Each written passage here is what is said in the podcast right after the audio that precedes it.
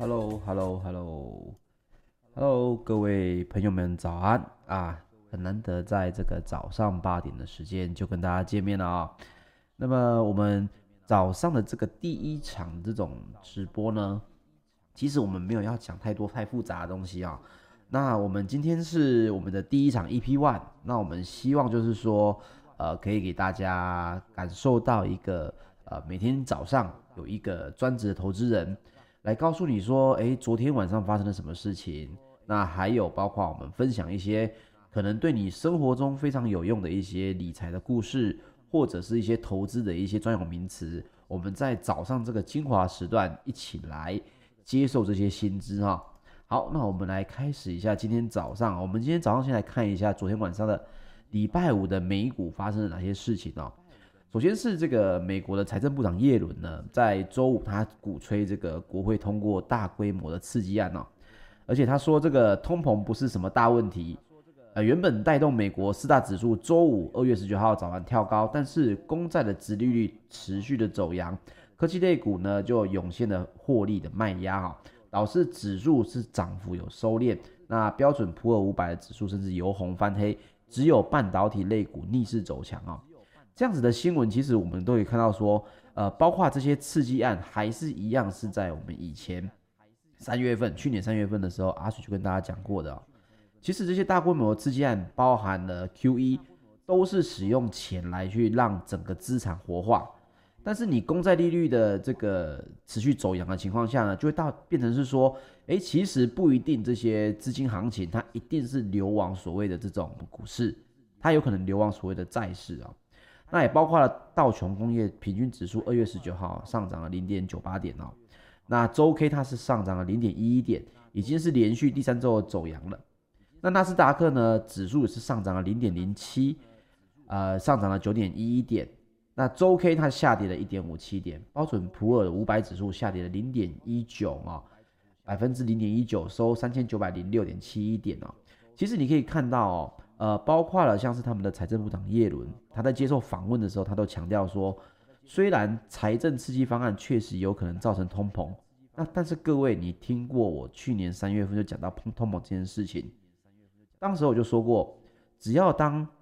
美国的财政刺激方案包括 QE，它一定是造成通膨。但是当时候没有人愿意讲这件事情，而懂通膨的人呢，就会知道，其实代表活用的活化的资金进来的时候，它一定是进到所谓的高成长的资产里面去，包括我昨天讲的，呃，之前讲的有黄金，也有股市，那。联准会本身，它有办法因应这样子的通膨，它一定是这样说的嘛？他自己也说，疫情导致了全美有一千五百万人付不出房租，两千四百万的成人跟一千两百万人的儿童吃不饱，等于是整个台湾的人都吃不饱了。而小型企业也因为封城的关系、禁制令的关系，它有非常非常多的门市是没办法开的，甚至只能做外带的生意。那这些必须要有大型的计划来因应。那么他其实也有稍微表了一下前面的总统川普啊，他说我认为，因为做的太少而付出的代价比大胆振兴高出许多，长期而言这样做的利益会高出成本。而你会发现到说，呃，景气循环类股也表现优于大盘，呃，包括原物料、能源及工业类股分别有上涨百分之一点八、百分之一点七以及百分之一点六。那公共事业跟民生必需品类股则是落后最多的族群哦。所以各位，你在挑股票的时候，你为什么需要看所谓的美股？并不是说美股一定影响我们什么，而是说美股它在这个整个投资当中，它是起到一个领头羊的效应。包括了为什么我一直在强调，今年你一定就是要注意所谓的电子、电子车用的这种市场，还有原物料，还有包括什么？电动车。你会发现到说，其实这些东西它是非常在美股当中已经在发酵了，是台股很多人不知道，很多人是等新闻出来之后，他才发现说，哦，原来这是一个趋势，这是一个行情。那么也并非所有的科技类股都很疲软，哦，半导体类股的走势呢相当的强劲，半导体设备大厂应用材料啊，AM，十八号盘后预估的第二季的财报也优于华尔街原先的预测。股价应声就跳涨了百分之五点三二，收在一百一十九点四六美金哦，啊，创了这个历史的新高。那么我们现在知道的是说，其实整个美股来讲，它在上周五的表现并没有太过的乐观哦。包括了，我们来看一下，呃，上周五，呃，我们看一下这个外资的表现哦。我们台股的上周五外资在台股市上市类股是卖超了一百八十九亿，上柜类股则是买超了二点九二亿。但是你可以看到说，其实以这样的数字来讲，以新春开红盘，整体礼拜五的外资的动作，并不是对于大盘有太过乐观的做法。也就是说，它变成了资金一定会往稍微没有话题性的股票流出。网友稍微话题性的股票流入，会变成是你如果没有做好选类股的情况的话，很有可能在今天开盘或者是这礼拜外资的动作减缓的情况下，会稍微有一点呃不好选股哦。那甚至你可以看到说呢，包括了呃欧洲的股市哈、哦，制造业其实他们的 PMI 的指数也都是优于预期。那么油价的部分呢，其实。大家都听到了所谓的德州的一个寒流，它这已经不是说寒流，是寒害了，一个非常可怕的一个寒害了，已经是他们认为这是一个需要启动紧急应变的一个天气了哈。那么以这个情况来讲的话，石油其实是大家非常关心的一部分，因为为什么呢？因为其实包括纽约的商业交易所哦，四月原油期货在二月十九号它下跌了一点二一二七的美金。呃，或者我们可以讲说它下跌了百分之二点一，那因为德州能源企业在冷冻天气过后呢，准备开始恢复生产了，所以包括了它原本受限于天气的因素而没办法生产的这些东西呢，那么目前预期说，哎，应该会开始稍微恢复生产了。所以上个礼拜大家应该会发现到啊，这个原油其实涨得非常可怕了，那其实也跟德州这个所谓的天气它是有相关性的哈。那么金属的部分的话呢，呃，伦敦交金属交易所上个月的基本金属期货呢，二月十九号多数是上涨的，包括期铜大涨了四点四，是九年来的新高。各位如果有印象的话，应该都有听到我在去年三月份就有提到的，这个只要它的 QE 没有结束啊，原物料、原物料跟这种贵重金属，基本上它大幅的涨幅还是会持续啊。那大黄金，大家就会讲说，那可是为什么黄金它已经有点稍微疲弱了？其实这是东这个东西要这样看哦，包括你要知道的是，钱当你钱变薄的时候，你有很多你工业要的用的需求，它本身就是会减少啊，它本身就是会减少。但是我如果我的销售跟着上来的时候，我势必我的原料是需要增加的。那我的原料要增加的情况下，我必须要在我的钱变薄之前，先购入大量我的应用到的这些呃贵重金属。所以整体来说，它它不是一夕之间变得很贵，但是它如果你是一个相关敏感的这种呃产业的人士，你一定会先做所谓的囤货的情况。那这个供供需法则永远都是属于金属类还有原物料类一个很重要的一个需求，一个很重要的一个标准哦。所以当你每个人有这种所谓的呃囤货的需求，甚至你想要做这种避免自己钱变薄而想要预先去囤货的情况的时候，你这样做，我这样做，大家都这样做的情况下，就非常容易让整个贵重金属还有原物料，好，这个供需的这种情况会有点失衡。所以也有可能会造成呃价格持续的走扬。那你会说，那跟我有什么样的关系呢？我又没有要买铜，对吧？好，那我跟大家说的是，你要知道的是，这些东西它是组成你所使用的这些产品，包含你现在可能用的手机，你现在正在开的车，或者你在做的捷运，这些东西它都会因为这些原物料而上涨。所以当原物料还有贵重金属它的持续走扬的时候，我想问问大家，你觉得你买到的手机，你所买到的东西，包含你所使用的家电，它有可能因此而便宜吗？这些就是成本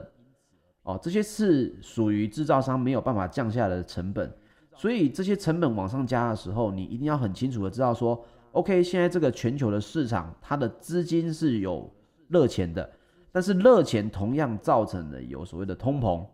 那刚好刚刚他有讲到。他们对通膨有非常多的应对方式，可是你可以实际上看得到，呃这些新闻，从去年三月份我开始讲通膨以来，它一路的上涨，它其实没有太大的下跌。所以你会发现到，其实你说他们有任何的因应措施来去控制这个价格吗？其实并没有哦，其实并没有哦。所以各位一定要知道说，这些应用类的东西一定是造成它的成本增加。那如果你今天你投资的是什么？你今天投资的是企业，它本身在制造这些产品的，这些对他来讲就是一个所谓的成本增加。所以制造商在某些情况下，你遇到长期的这种资金。呃，热钱在火速的增加，那你一定要注意到说，会不会也造成了你所投资的这些制造业企业，它的成本也是相对会相应推高的啊、那我们来看一下美元的下跌呢，是不是可以对我们的其他的原物料有什么样的帮助哈？首先我们来看一下黄金哈，我们大家都在聊黄金，全球第二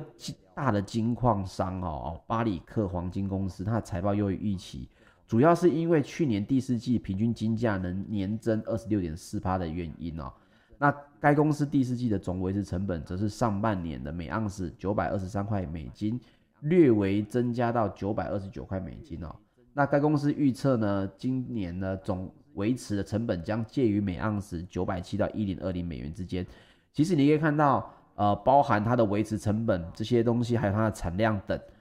都是有一点点稍微，嗯，有一点开始在下滑。所以你会发现到说，它的维持成本第一增加，第二它的营收，第四季的营收也下滑了百分之七。那其实这一点对于黄金来讲，也不是太过有利的这种因素，因为毕竟它是全球第二大金矿商，所以它的财报部分，它其实有一点带到领头羊的效应哦。那所以这一块呢，大家也是稍微要有一点注意的。那包含了我们讲到说，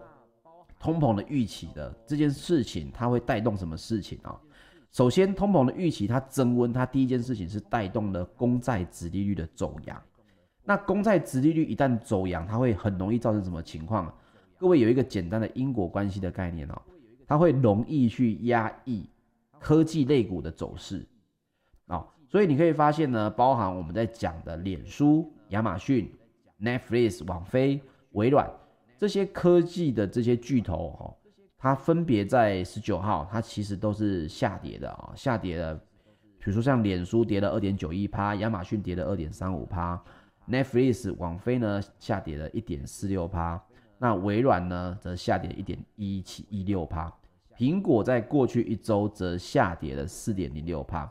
好。那这当中，难道我们的台股投资人就要来面临到说，我们刚站到一万六千点，难道我们就要开始面对这些坏消息了吗？其实并非如此哈，包括半导体类股，它的走势还是很强劲啊。半导体设备大厂应用材料十八号在盘后预估的第二季财报优于华尔街原本的预测啊，所以它的股价应声跳涨了五点三二趴，收在一百一十九点四六美金。是创下它的历史收盘新高。好，基本上所有的人都在对美股认为它有可能会稍微回落，但是呢，半导体材料的设备应用大涨，哎，这个设备大厂，设备大厂很重要哦，重点在于设备大厂应用材料，它创了一个历史的新高。另外呢，还有一个这个新闻就是提供物联网 IoT 产品的混合讯号 IC 厂商呢。SLAB 它也大涨了十点四三趴哦，收在一百六十二点八四美金，它的涨幅是费半三十只成分股里面的冠军，也就是它历史的收盘新高。那彭博社去引述了这个未具名消息人士报道呢，他说，S 的 AB 呢考虑将旗下的类比 IC 事业分拆独立出来，甚至将其出售，预估可以卖到二十到三十亿美金的价格。那其实各位，你会发现到，包含了路透社在昨天也有新闻，前面也有新闻讲到说，其实包括美国银行本身在预测，美股都有可能拉回超过十趴，哦，美股有可能拉回超过十八，这个是美国银行说的，为什么呢？因为他说标准普尔五百指数以未来十二个月美股盈余的预估值计算，它的本益比已经超过了二十二倍，也就是。已经是多高了呢？各位如果有印象的话，就是一九九零年代的末期，我们 dot-com 时代的这个泡沫，现在的标准普尔五百啊，它的本益比，也就是它的每股盈余，去用未来十二个月去计算的话，已经是来到了一九九零年代，也就是大概是两千年时候的 dot-com 泡沫以来的新高点了。所以大家对于呃，美股整体走势来讲，它本身是比较有疑问的，因为这是美国银行给出的这种预测。但是我们必须要讲到说，那难道所有的这种股票，所有的类股，我们都要撤了吗？其实并不是哈。我们今天早上谈到这些新闻，你会发现到说，有什么是逆势成长的？呃，有什么是逆势成长？这是这才是我们要看的重点哦。包含了我们刚刚讲到说，半导体的设备大厂。应用材料，它的十八号盘后预估，它的第二季的财报优于华尔街，还有物联网产品这个 IC 公司，它也开始想要将旗下的类比 IC 分拆独立出来，甚至出售。那包含了昨天我们有可能有订阅的同学已经有看到我们在讲所谓的车联网，还有车用以太网络。包含这件事情，我也会建议大家在最近这上半年的时候呢，我们可能接下来的每天早安阿水都会有提到这些事情。包含到我们今天讲的这些新闻，都是在指到一个重点。你会发现到现在的股票市场已经不是以往这一种，哦、呃，我一个大盘涨，然后我买的股票也可能会收益的。因为现在的资金的热钱，当它持续的进入市场的时候，他一定是找一个我们称为。这叫 smart money，这个 smart money 呢，就是聪明的钱，它一定会找到一个未来的趋势去发展。而各位现在刚好处在的这个环境里面，正好是什么时代？其实是就是自两千年 dot-com 时代以来，目前电动车还有所谓的物联网这些应用，也会在今年疫情受到控制之后，会有非常大的一个。成长跟涨幅，尤其是这个特斯拉的这个 CEO，你会发现到他做事情，我们原本都是五年跟十年来去做评估的，但是他都是用一年到两年来去做评估的。比如说什么意思？我们来讲，呃，各位可能现在正在开车或者正在做这个通勤的交通工具，你们现在手上所开的车子呢，我们如果以自动驾驶等级来说，可能最厉害的欧迪，它就会。呃，路边帮你停车，然后会给你自动的 ACC 跟车，可以到呃时速多少停下来，时速多少会自动。这种的自动驾驶等级大概只有到 Level Two 而已，连 Level 三都没达到。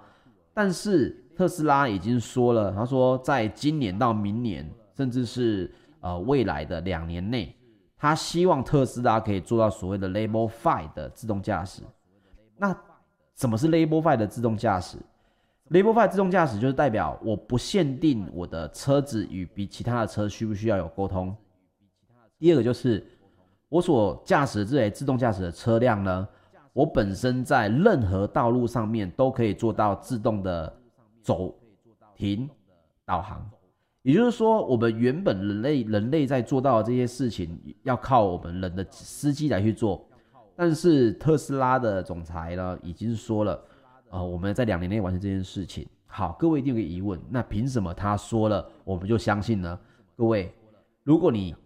知道这一个人的话，你会发现到他所说的东西，原本大部分大家都是觉得吹牛的事情，他都一一实现了。首先跟大家讲一下啊，特斯拉其实只是这个 CEO，呃，埃隆马斯克的一个小小的其中一家公司，包含他有其他的企业。像是星链计划，各位不知道现有没有印象哦？我们现在的天空当中，其实你仔细去看的话，某些时候你会发现到，你去观察到卫星的数量会比以往的多。那为什么呢？这就是他们所谓的星链计划。什么是星链计划？我跟大家呃稍微聊一下。星链计划就是他要发射一万多颗的卫星，对，一万多颗，去遍布全球的上空，除了南极洲以外。所有的上空都会布满了星链计划的卫星，而这个卫星就是拿来做通讯跟网络通讯用的啊，一般的通话天通讯跟网络通讯用。也就是说，在一开始我们大家不看好的情况下，它就发射了一千多颗的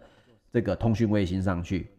甚至严重到说这些卫星已经让美国的政府的这种天文观察单位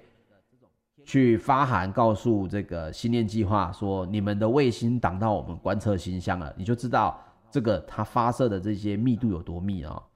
它总共会发射一万多颗的这个通讯卫星，而目前已经成功发射一千多颗。它做什么事情？它要做一个 global 的电信公司，也就是说，只要你的天空上面有卫星，那最终是怎么样？最终是除了南极洲以外，全世界的天空都会随时随地有他们的通讯卫星。而这些通讯卫星呢，它就会让你有办法达到目前的四 G 上网。换句话说，你在比如说你坐船，在没有基地台的情况下，你的手机可以直接往与这个上面的卫星去做通话，去做连线。所以你会发现到它的原本它所吹的牛，你如果有任何一个人跟你说，我要把天空布满我的通讯卫星，我不盖基地台。我要让所有的人都可以透过我的卫星去讲电话、去上网，你就觉得这个人一定是在吹牛。可是，呃，埃隆·马斯克他做到了，他目前已经射了一千多颗的卫星来到了天空中，而这件事情在未来的两年、三年，你们会陆陆续续在台湾的新闻会看到，因为目前这些东西在台湾的新闻其实是没有人太多人注意的，只把它当成是一个科普来听。但是，除如果你了解这些事情的话，你会发现到。他所做的事情的两三年，正好是我们现在这类人可以跟随的一个脚步。他在做什么，我们大概就知道，这是有可能是未来我们人类的一种方式、生活方式。所以现在我们可能还需要跟中华电信、跟远传、跟台湾大哥大去呃去炒基地台啊，怎么样的？但是有可能两三年后，当这个服务来到台湾的时候，你会发现到，只要我天空中我收得到卫星的讯号。我的手机就可以通，我去爬山，我不需要附近有基地台。那你可以想想那，想想看，这些东西对我们的影响又有多大？那如果你知道这件事情的人，你一定会去想着说，我们原本中华电信最赚钱的那 last mile，最后一迈的这一个赚钱的利基点，会不会因为新链计划的出现而对我们的生活有所改变，而因此改变了五年甚至十年后？中华电信的获利的利基，哦，这就是为什么我们发现早安阿水需要早上跟大家聊这些事情的原因，是因为，呃，一早大家头脑最清楚，我们来聊这些事情，大家会知道说，跟着我的这些讯息，你会发现到，其实很多东西我们原本赖以觉得习以为常的生活，它在未来的五年到十年内可能是改变很多的。那这个的改变是一件好事，哦，这个改变是一件好事。为什么呢？因为只有改变才会带来赚钱的计划。如果你今天你不知道这些事情，你不知道这些改变的话，你可能还在傻傻的想要去存所谓的中华电信。可是中华电信的利基点有没有可能在五年之后消失？这是有可能的。当然有可能中华电信它有其他的合作方式，搞不好是中华电信与星链计划合作。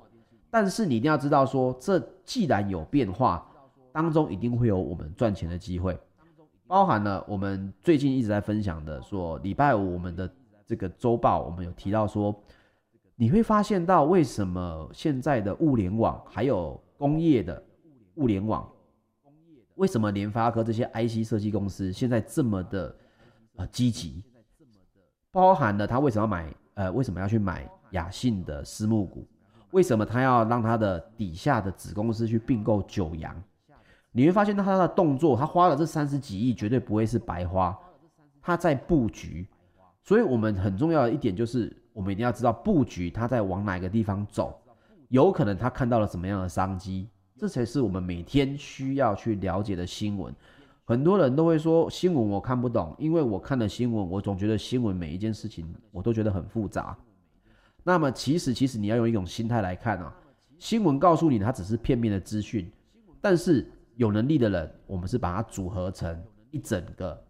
点线面，最终是以面的程度来去看这件事情。我们的资金该往哪边去流哦？好，一早我们来讲了这个新闻哦。那我们同样的在节目的最后面呢，我们来跟大家聊一下，呃，什么是金字塔投资法跟倒金字塔投资法哈？那金字塔投资法跟倒金字塔投资法呢？其实如果你有听说过所谓的摊平买进的话，可能你就有听过所谓的金字塔投资法。可是我今天要讲的呢，并不是摊平买进，它是一个很类似的一个做法，但它并不是哈，它是属于分批买卖法当中的一种变种。它是针对的股价的高低，用简单的这个三角形，也就是你想想看，金字塔是三角形嘛，用三角形来去做买卖的基准。那么通常来讲呢，一般我们在做投资，还有包含大型的外资企业在做投资的时候，也都会做这种事情。什么意思？比如说金字塔型的买入法。金字塔型的买入法就是说，就是一个正三角形。那么你想象一下，它下方的基底是不是比较宽？越往上就越小嘛，也就是说，宽的部分呢，就代表着它在股价还在低的时候，它的买进数量比较大；而当股票的股价慢慢上涨的时候，它的买进的数量就慢慢变少，去降低投资的风险。比如说啦，我如果看好了联发科的股票看涨，我现在用这个价钱去买进了十张，而当它在往上涨十趴的时候，我可能只变成买五张。而它继续往上涨的时候呢，我可能变成买三张。那买进多少数量跟何时要终止购买行为，是完全依照你的资金的多寡，还有它有没有顺着你所看到的方式去上涨啊，还有包括它大盘呐，还有这些外资，由投资人去自己决定。那做这种金字塔型的买入的优点在哪里呢？如果我买完第一次我试单了，它还是上涨的时候，我可以借由第二次、第三次去追加、去增加获利的机会。也就是说，我可以把我的资金放在这里面，而让大部分的资金虽然百分比一定会稀释掉。哦，原本一百块买，一百一十块卖掉赚十趴嘛。我一百块买，一百零五块也买，我的成本就变成了一百零二点五嘛。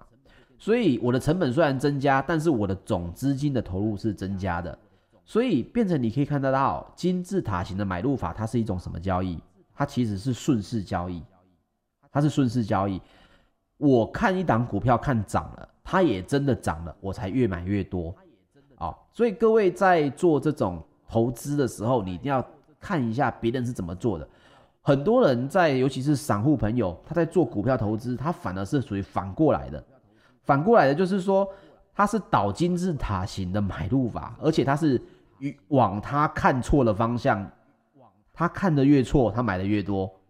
这就很奇怪了啊！等于是一家企业，你投资了之后，他一直在赔钱，可是你却一直砸钱，希望你可以把它救回来。但是另外一个赚钱的企业，你却给他的钱越来越少，你甚至不买，这就是有问题的。所以我们要讲金字塔式的投资法，我们就是做金字塔型的买入，也就是越做对越顺势，我们就买的越多。那卖出呢？卖出我们希望用的是倒金字塔型的卖出法，也就是说，倒金字塔型就是下面比较尖嘛，它是反过来的。当股票的价位还在不断的提高的时候呢，我就要卖出的股票呢，要仿倒三角形的这个形状而逐渐扩大，而赚取更多的差价收益啊。比如说呢，它上涨到每股三十块的时候。我认为在上涨一小段时间就会出现下跌，所以呢，我就利用了这个倒金字塔的方式，可能先卖出一点点，而它越涨的时候呢，我就卖出越多。所以，当它变成是越跌的时候，你所卖出去的越少。但是你要知道的是，既然是越少，你必须要给自己一个全部出场的时机点。那像以我们以我自己来讲的话，我的全部卖出的时机点就是二十 MA。啊所以有些人常常问我说：“我怎么样在股票越涨的时候吃到大部分的肉？”就好像我常常听到散户朋友在做台积电，他最痛苦的就是他买了零股，然后在五百多块的时候就卖了，基本上到现在六百多块跟他已经完全没有关系了。那是因为你的买进跟卖出的方法本身没有一个好的规划。所以，我们今天在节目的最后也分享了金字塔型的买入法跟倒金字塔型的卖出法。那么，各位如果有兴趣呢，你也可以在在我公司之后呢，你可以自己去 Google 一下这些相关的资讯是蛮多的。那这些投资方法呢，其实你都需要内化它，在你买卖股票的时候变成一种本能，而不是变成一种好像反过来的一种人性的操作。你反人性的操作就会变成是你自己明明就不认同，而你却要这样做，那你就很容易做错事情，甚至你没办法去跟着他所规定的方法来做。好，我们今天的节目是很快哦，阿水自己坐在这边已经半个小时了。那我也是希望这半个小时我可以给大家一个最快的呃新闻的一些呃知识补充，还有包括了可能一些比较硬的，比如说我们今天聊的金字塔投资法跟倒金字塔的这个卖出法。我们明天一样是在八点的时候，我们会来聊到八点半，在我们的 Clubhouse 呢也一样会同时间开这个直播的房间，那 YouTube 也有直播。如果你要听这个重听的订阅的话，呃，这个在订阅里面就可以听得到。好，各位，我们我是股市阿水，阿水一早给你最有效的财经早餐，我们明天见。我们直播到这边，明天见，大家拜拜。